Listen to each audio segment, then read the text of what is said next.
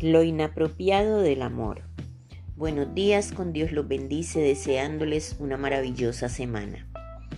Hemos hablado en varias ocasiones sobre el amor, pero hoy no es precisamente de lo que les vengo a hablar. Muchas personas tienen ideas muy distorsionadas sobre lo que en realidad es el amor. Creen que amar a alguien es permitirle que cometan una serie de abusos físicos y emocionales contra nuestra integridad como personas. Cuando nos falta amor por nosotros mismos, estamos dando carta blanca para que otros hagan y deshagan con nosotros. Al aceptar esta clase de maltratos como si fuera amor, me estoy faltando el respeto a mí mismo o a mí misma pues recibo exactamente lo que creo que merezco.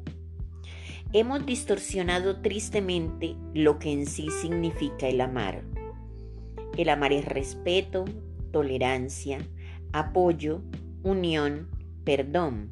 Y cuando esto no se produce en una relación, no es amor. Es posesión, es temor, es miedo, frustración, cobardía, y nada de esto se parece al amor verdadero. Muchas personas justifican estos maltratos diciendo, es que es la primera vez, es que él o ella no es así, es que yo lo provoqué, es que yo no hice lo que me dijo, es que, es que, es que, etc. ¿Y el amor dónde está? Cuando no nos damos el valor que tenemos, merecemos el trato que recibimos. Si mi autoestima está por el suelo, ¿cómo puedo esperar que los demás me valoren? Ni los padres, ni los esposos, ni los hijos tienen el derecho o la autoridad para menospreciarnos. Pero claro, si nosotros lo permitimos, ¿de qué nos quejamos? Justifican los golpes con caídas, justifica el maltrato con yo no hice lo que me dijo. Pero ¿acaso somos propiedad de alguien? ¿Acaso no merecemos respeto? Pues empecemos por respetarnos, valorarnos y amarnos a nosotros mismos. Cada vez que cedemos a otros nuestros derechos, estamos perdiendo la esencia de nuestro ser. ¿Por qué no descubrimos el verdadero amor y nos conformamos con ser títeres de alguien más?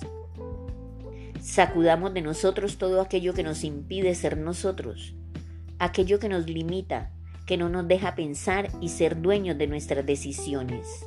Eso no es y nunca será amor. Eso es simplemente abuso. ¿Y dónde, ¿Y dónde están nuestros derechos? ¿Dónde está nuestro amor propio? ¿Dónde están? No podemos permitir jamás ser abusados de ninguna manera. Hay que tomar las riendas de nuestra vida y comenzar a vivir de verdad. No podemos permitirle a nadie absolutamente que se tome derechos o atribuciones que nadie les ha otorgado. Cada uno de nosotros es dueño de su propio yo, y no creo que demos autorización a nadie para que nos maltrate.